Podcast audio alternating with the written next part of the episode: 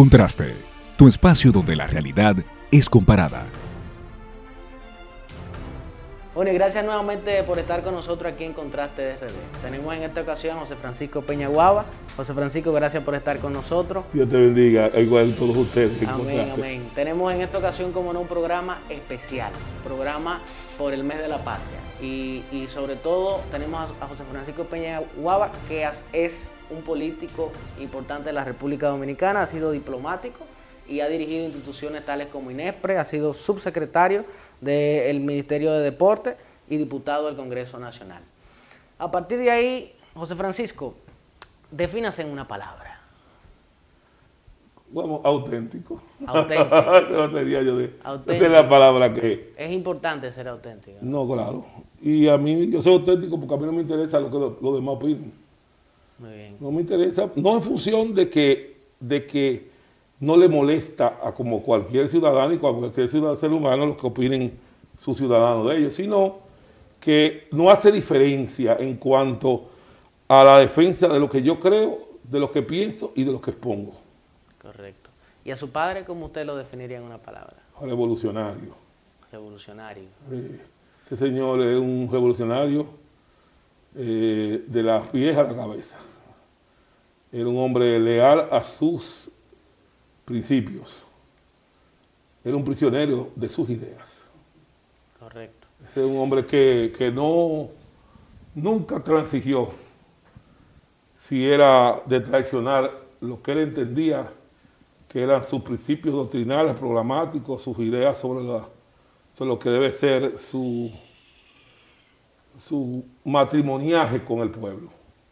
Francisco Peña Gómez nunca traicionó ni sus principios, ni su voluntad de, de sentimiento e identificación con los sectores populares. Correcto. Y hablando precisamente de principios, y, y usted mencionaba doctrinas, eh, y bueno, una ideología que antes yo creo que existía un poco más, ¿no? Comparando un poco con la política de ahora y ya entrando ¿no? Eh, de, de, directo en, lo que es la política actual, eh, ¿qué usted opina de la política actual? ¿Qué, qué, qué tan madura usted la ve? ¿Qué, en comparación quizá con antes, la ve más o menos madura? ¿Qué le parece? Mira, eh, tendríamos que nosotros hacer paralelismo para entender la realidad. Nosotros veníamos un país de las montoneras, de un país dif diferente, de un país que no existía la democracia eh, un país de, del caciquismo, de las dictaduras, de las tiranías. Uh -huh. O sea, construir la democracia eh, fue un esfuerzo eh, inmenso, ciclopio, ingente, claro. por parte del liderazgo joven del país. A diferencia ahora que el liderazgo se ha envejecido, el liderazgo de, de los años 60, 50, el liderazgo joven.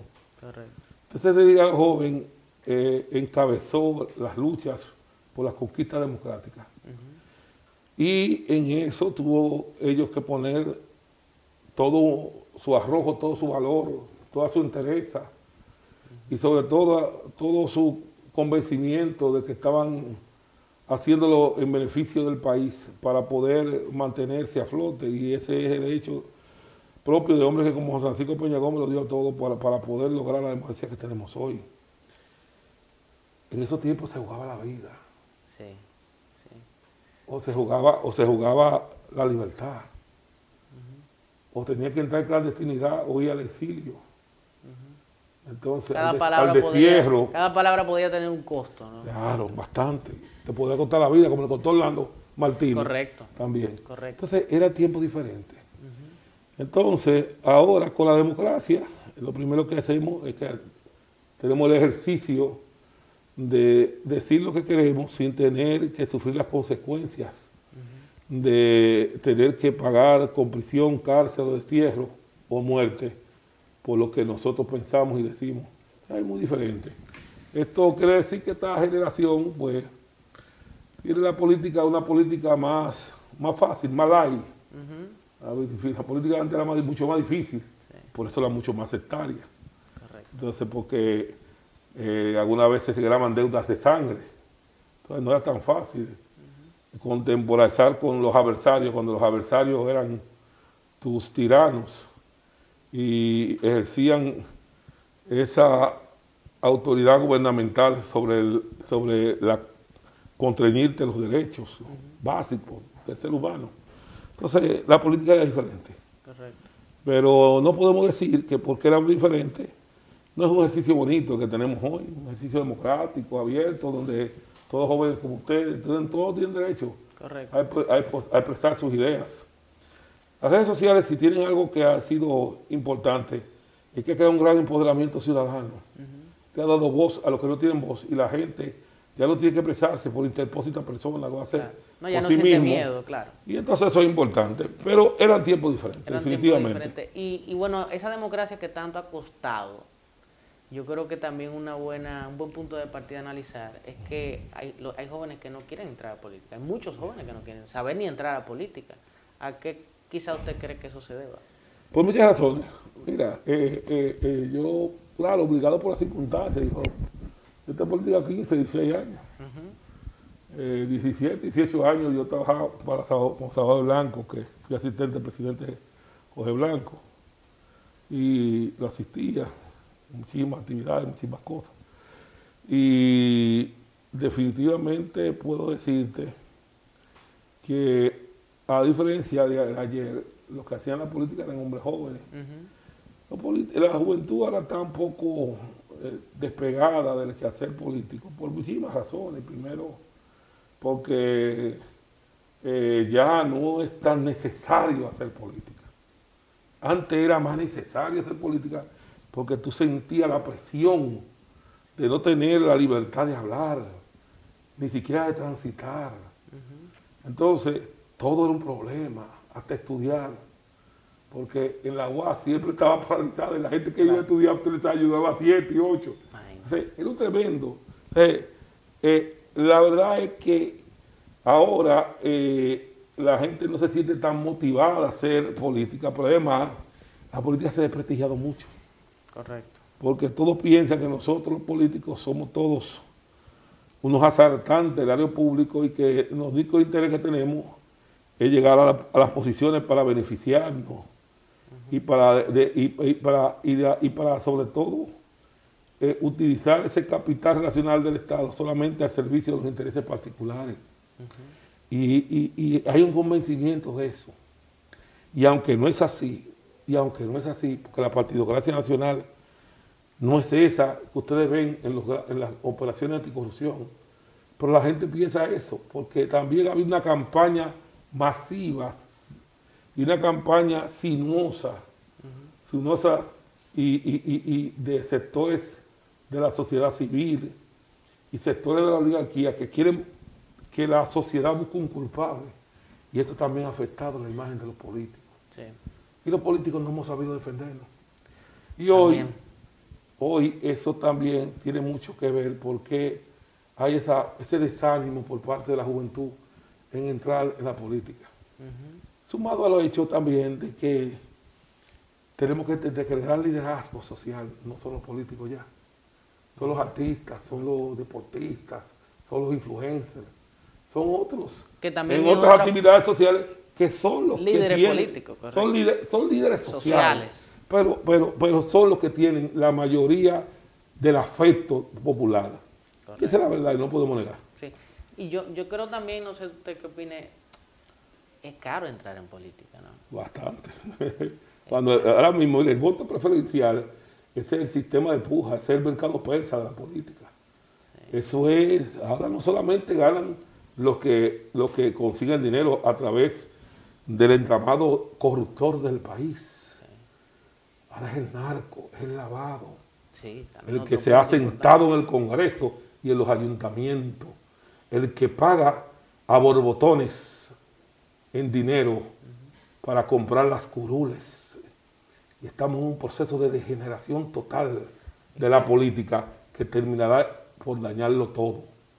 Esa es la realidad. Eso ahí iba, ¿no? O sea, ¿no sería este también un, eh, un daño a la propia democracia? Caramba, bastante caro entrar a la política. Bueno, claro, porque si, si, la, si, lo que van a, si lo que va al opuesto logran dinero fácil y con ese dinero fácil de la corrupción, del lavado y el narcotráfico, compran las curules a presupuesto abierto, entonces el clientelismo aumenta tan sustancialmente que le hace imposible a jóvenes como tú y a muchos otros hacer política y llegar a una posición, porque algunas veces el afecto popular tú puedes decir que tú lo puedes conseguir, inclusive utilizando los mecanismos actualmente que te permiten con las redes sociales.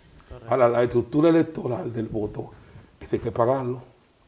Y tú puedes tener el afecto. Ahora, convertir popularidad, afecto en voto, cuesta mucho dinero. Sobre todo hoy, que la popularidad se ha convertido en una mercancía, que se vende, se vende como cualquier otra cosa. Hasta ahí llegó el consumismo. se compra. Hasta ahí llegó el consumismo. Así, ese, ese es, ese es eh, el, el, sistema clientelar a su máxima potencia. Correcto. Hoy República Dominicana es el país más clientelar de América Latina.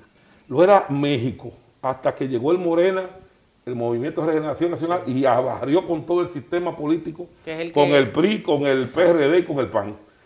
Y nosotros damos segundo, y cuando ahora nosotros somos el país más clientelar, señores, estamos hablando de que aquí hay gente que ha gastado 3 y 4 millones de dólares por una diputación.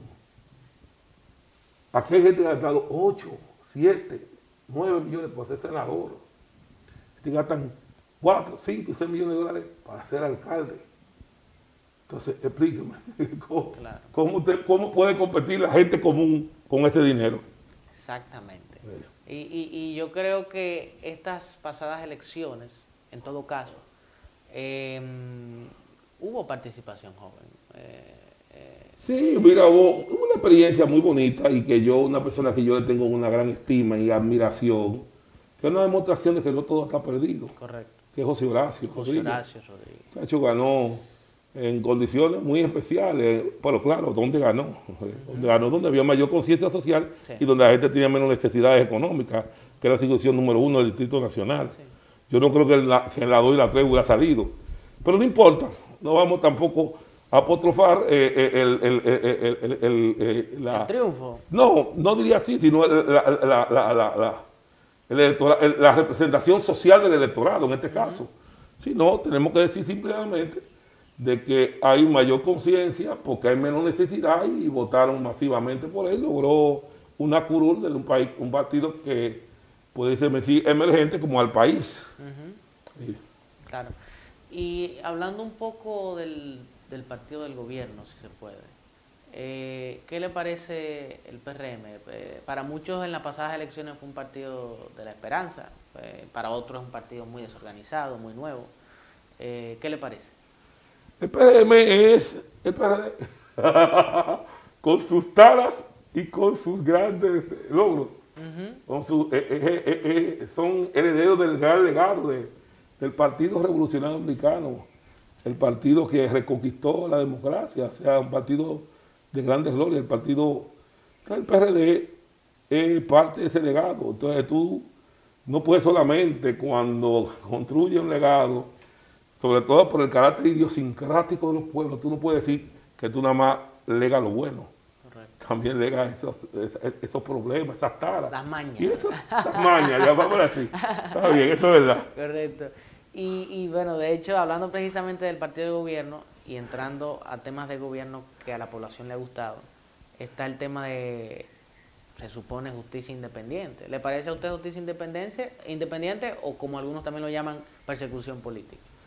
Bueno, mira, eh, eh, eh, yo, yo mira, la justicia independiente como tal es, un, es una quimera que yo creo que, que debemos... Es utópico. No, no es utópico. Lo que pasa es que la justicia siempre tendrá algún vínculo con el poder. Entonces, en ese vínculo del poder, siempre la justicia estará mirando, siempre de manera parcializada. ¿Por qué? Tú no puedes hacer justicia independiente. ¿Por qué se habla de persecución política? ¿Eh? Porque están los corruptos, pero no están los corruptores. Correcto. Entonces, si usted no mete los empresarios, los contratistas, los dueños de la fortuna de la corrupción en el expediente, y usted le mete preso a los empresarios y a los contratistas que vendieron, que hicieron las obras. Que fueron parte. Parte, los dueños del negocio. Entonces, ¿cómo tú vas? Entonces a los comisionistas tú los metes presos, a los comisionistas. Y a los dueños de los contratos no. Entonces, entonces por eso es que se desacredita el criterio de la independencia judicial. Y entonces se interpreta como persecución política.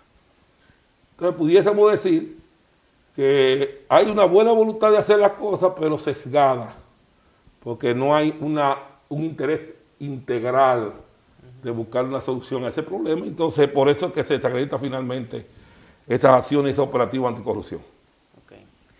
Y usted que ha sido un ente mediador en, muchas situaciones, siendo aliado y, bueno, hablando eh, como ente mediador, eh, ¿usted le parece posible, por ejemplo, el PLD y el FUPU hagan algún tipo de, o sea, se hagan aliados?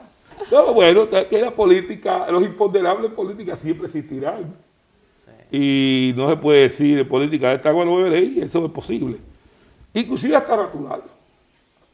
Hasta natural porque los dos vienen de un mismo partido, tienen una misma base eh, de apoyo y lo normal es que se, suceda así. O sea, eso es natural. Pero hay algo que va más allá de eso, del, de la convivencia natural partidaria.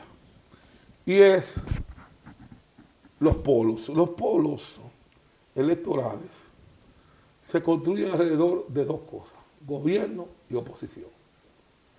Entonces, al final, esos polos bifurcan el voto hacia uno y otro lado. Los que entienden que el gobierno lo está haciendo bien, que lo representa, o que simplemente tiene sus intereses, ahí pues apoyan la fórmula oficial. Y aquellos que entienden que el gobierno hay que sustituirlo, finalmente se van a la línea del gobierno. Entonces, al final, no es un problema tampoco de contemporización interna, es un problema de intereses electorales que se definen a favor o en contra. Y el voto contra siempre es más grande que el voto a favor. Por eso que ustedes ven que eh, el voto contra es un voto, un voto muy difícil. Cuando, cuando se puede construir un voto contra eh, y, se logra eh, hacer que, la, que el electorado se oponga a las políticas, sobre todo oficiales, o a las políticas opositoras, que puede ser. Entonces, de un modo u otro, esa fuerza logra ganar las elecciones a fuerza de entender de que su voto tiene mayor nivel de fortaleza eh, e influencia y convencimiento en el electorado. Eso tiene mucho.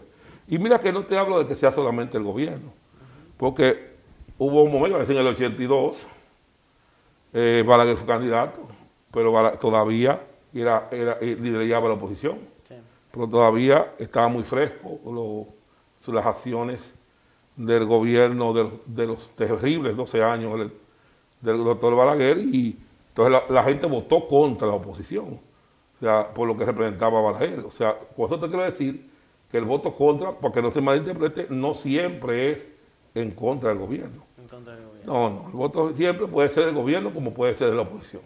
Depende de las circunstancias.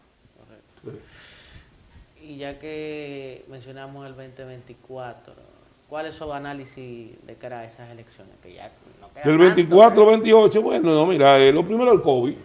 Nadie puede analizar la política electoral hacia el 24 si no analiza el fenómeno del COVID, que es el desastre más grande que ha conocido la civilización humana. Mm. No hay nada más grande que el COVID. Más que, más uh, pero claro, más que la guerra mundial. Eh, más que la gripe No, no más que todo, más que todo. ¿Por qué? Porque dígame que ¿Qué ha producido en el mundo una conmoción más grande que el COVID, que ha tocado a 177 países del mundo. Dígame, nadie. O sea, no se sintió la Segunda Guerra Mundial, no se sintió en los 177 países del mundo.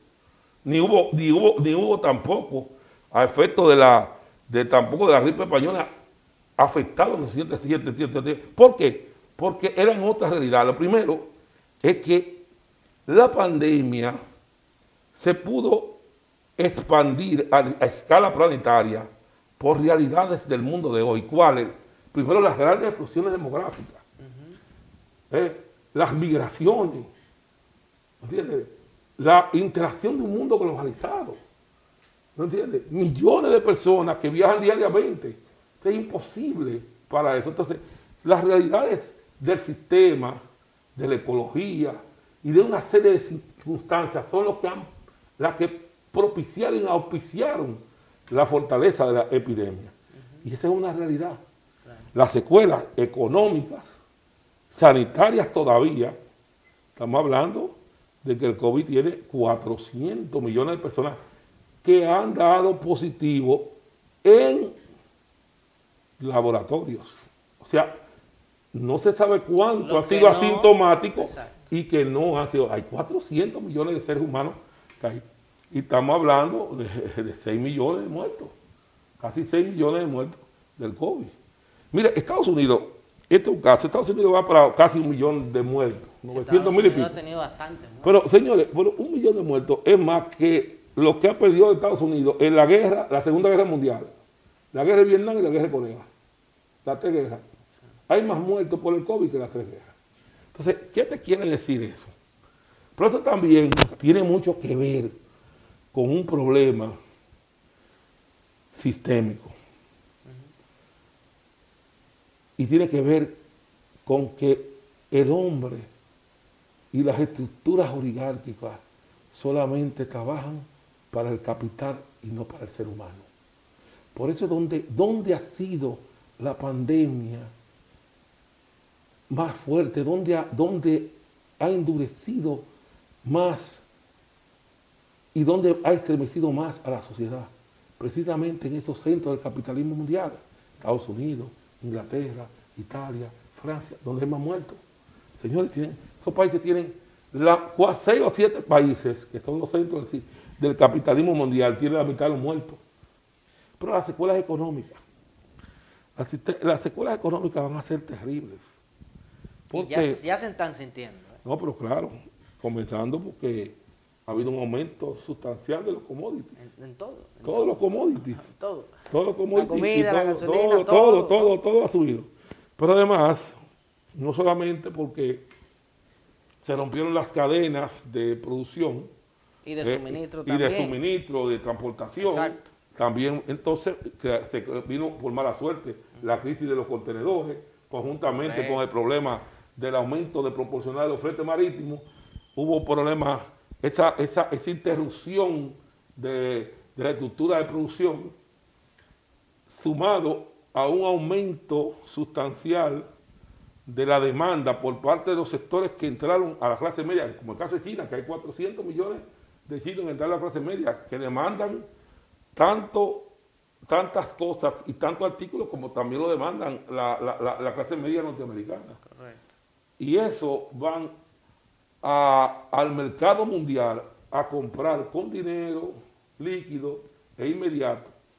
Y han hecho de que las producciones agrícolas se conviertan en títulos financieros. Y se están comprando las producciones por adelantado, cinco, seis años las producciones de las cosechas. Entonces, es, la siembra, o sea, es un grave problema mundial. Por eso es que no bajan los precios, ni van a bajar los precios, Pero además, la demanda del dinero va a ser también que suba obligatoriamente también los servicios de la deuda los intereses de la Los intereses de la Entonces, eh, el problema del petróleo es un problema ya eh, un poco más complejo, pero tenemos que entender que también... a nivel mundial lo del pero eso, claro, pero es un problema mundial. Pero ¿qué pasa? Que no es lo mismo cuando da a un país rico que tiene capital económico para poder soportar esas cargas difíciles de tener que asistir a su población, que países que para asistir a los sectores populares tiene que acudir a un préstamo internacional. Por eso usted ve que el presidente Luis Abinader, a contrapelo de lo que ofreció en las elecciones, ha tenido que ir a buscar miles de millones de dólares prestados para poder cubrir los gastos fijos y, los servicios y, de inversión de la propio presupuesto nacional porque no tiene recursos suficientes y ha tenido que ir a los mercados internacionales a buscar ese dinero. O a organismos financieros. Entonces, ese es un grave problema que tenemos. ¿A quién más nos afecta? A los países que no tenemos recursos, sobre todo los países latinoamericanos, los países subdesarrollados, y que no tenemos capacidad. Claro, hay cosas que son importantes. Esta, esta pandemia deja lecciones, y una de las lecciones que deja es que el mundo tendrá que desglobalizarse en algunos sectores, en algunas áreas. En el área alimentaria, tú no puedes depender ya. Los países van a tener que utilizar, buscar un mecanismo de seguridad alimentaria para, para garantizarle alimento a su población sin depender tanto del extranjero. Y ese mismo caso está, va a pasar con la parte médica, con la parte farmacéutica. ¿Por qué? Porque el COVID lo demostró. Hasta conseguir una mascarilla hace dos años, había que, era en China que había que mandar a buscar. carísima, además. Ah, no, la había, porque no había estructura para producir nada. Entonces, eso quiere decir que este proceso de globalización está obligado a ser un proceso de globalización eh, que reconozca las realidades de cada pueblo, las singularidades de cada población. Y va a tener obligatoriamente que crear ese proceso organizado de desglobalizaciones que permita que cada pueblo pueda crear sus mecanismos para proteger, para proteger su población. Claro. O sea, que usted entiende que eh, de cara al análisis del 2024 ha habido dos factores muy importantes, ¿no? Que es la pandemia por naturaleza y el tema económico. Sí, claro, no. Hay tres. Eh, eh, el factor electoral tiene muchas cosas que ver. Mira, el primer factor es el pre-COVID. Mire, eh, después del COVID ha habido eh, ocho procesos electorales, después del 19, o sea, diciembre del 19 a febrero del 22 ha habido nueve procesos electorales. En todos ha perdido el, gobierno, en todos, en los nueve. El último, acaba de pasar, fue en Costa Rica. Pero hay algo muy interesante, y esto es muy interesante, no es que ha perdido, ¿cómo ha perdido? De esos nueve, en siete no ha quedado ni siquiera en los dos primeros lugares. O sea, no solamente que ha perdido el oficialismo, que ha perdido feamente. es que ha perdido arrolladoramente. Correcto. Entonces, esa es la realidad de lo que ha pasado. Entonces, obligatoriamente esto va a cambiar muchas cosas y los factores exógenos y endógenos tienen mucho valor para valorar lo que va a suceder en el 24. Listo. ¿Algún mensaje a los jóvenes que ven contraste RD? Bueno, pero yo veo muchachos con, con, muchas condiciones. que meterse en política. no le dejen político a los viejos. Porque ustedes critican y que no, que los políticos, pero si usted no va a hacer política, el que el, si, los serios, los lo que tienen buena fe y un interés sano de hacer política no la hacen, se la dejan a los sinvergüenza. Ese es el problema, ¿no? ese es el problema, ese es el problema.